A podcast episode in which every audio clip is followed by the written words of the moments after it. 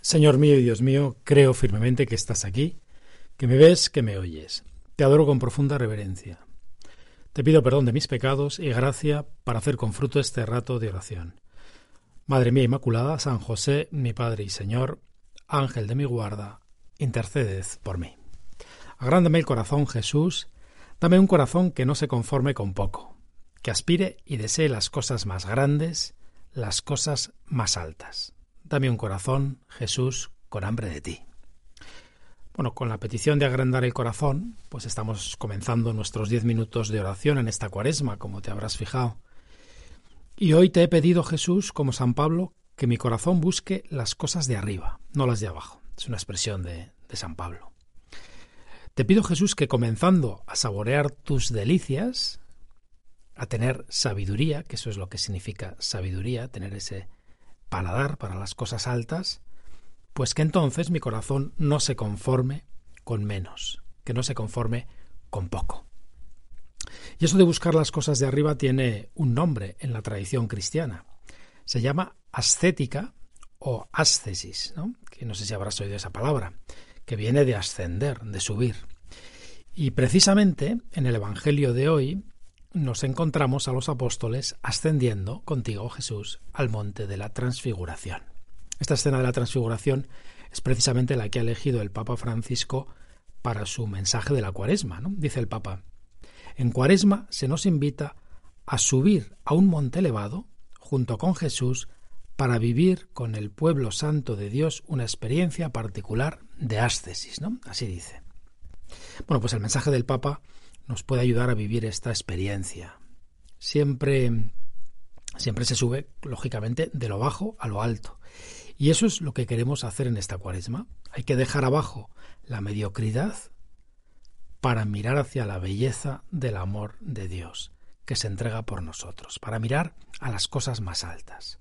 En palabras del Papa dice, para profundizar nuestro conocimiento del Maestro, para comprender y acoger plenamente el misterio de la salvación divina, realizada en el don total de sí por amor, debemos dejarnos conducir por él a un lugar desierto y elevado, distanciándonos, dice, de las mediocridades y de las vanidades. Es necesario ponerse en camino, un camino cuesta arriba, que requiere esfuerzo, sacrificio y concentración, como una excursión por la montaña pues es un camino cuesta arriba, que requiere esfuerzo. Y quizá eso lo tenemos muy claro, pero también es cierto que ese esfuerzo lo podemos vivir con gozo, con alegría, con esperanza, o lo podemos vivir con fastidio, con desgana y con desánimo.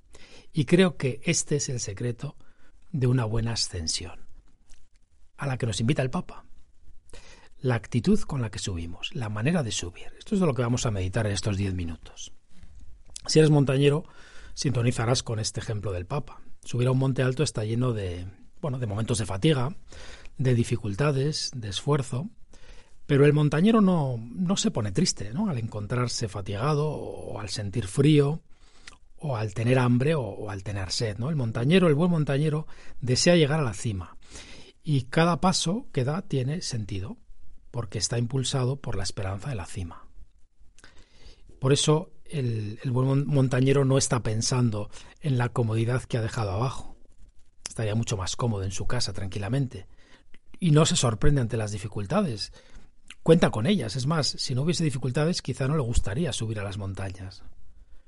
El buen montañero recuerda Además, con especial le pasa a los montañeros, ¿no? que recuerdan con especial cariño aquellas excursiones en las que pudo superar momentos más exigentes. ¿no? Y, muchas veces cuando un grupo de montañeros se reúnen para hablar, pues muchas veces la conversación se centra precisamente en aquellas dificultades que superaron, en las adversidades, el momento de, frío que pasaron y que recuerdan, lo recuerdan con alegría. No, no sé tú, pero desde luego a mí, eh, si miro hacia atrás en mi vida, si algo no querría quitar de ella serían los momentos en los que he tenido más dificultades.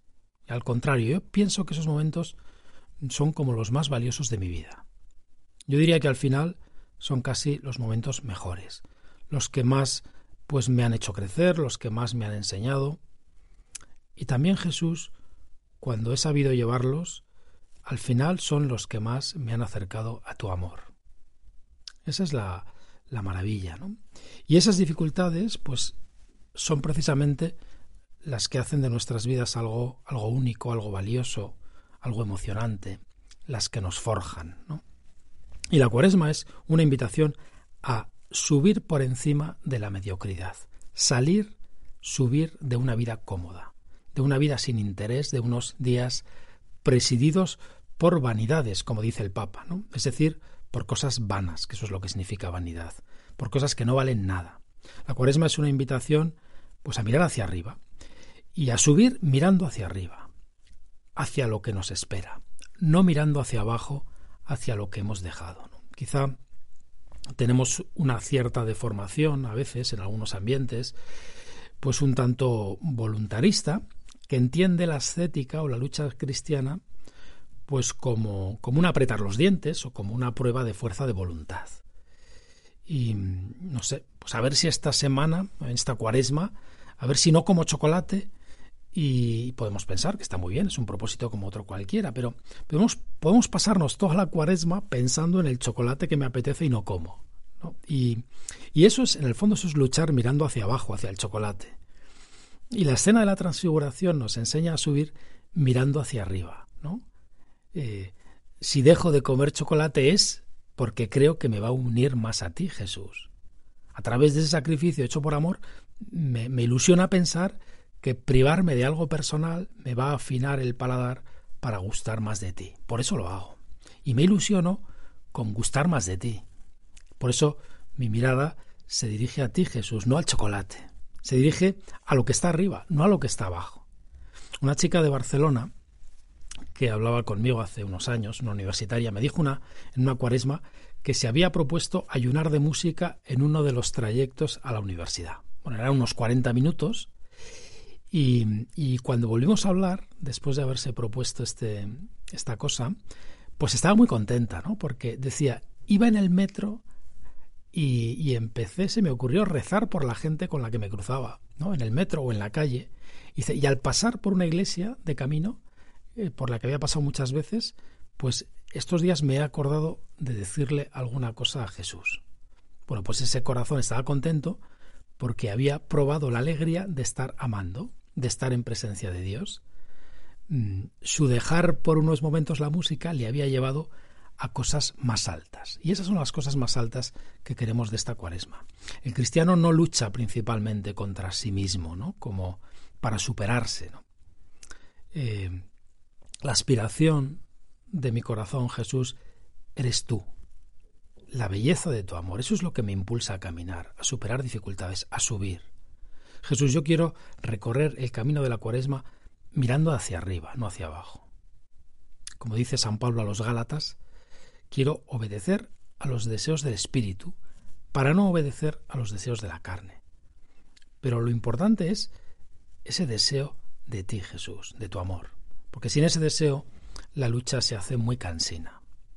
En realidad, pues nos vamos a morir luchando contra nuestros defectos y con muchos defectos no superados. Nos iremos a la tumba con muchos de nuestros defectos.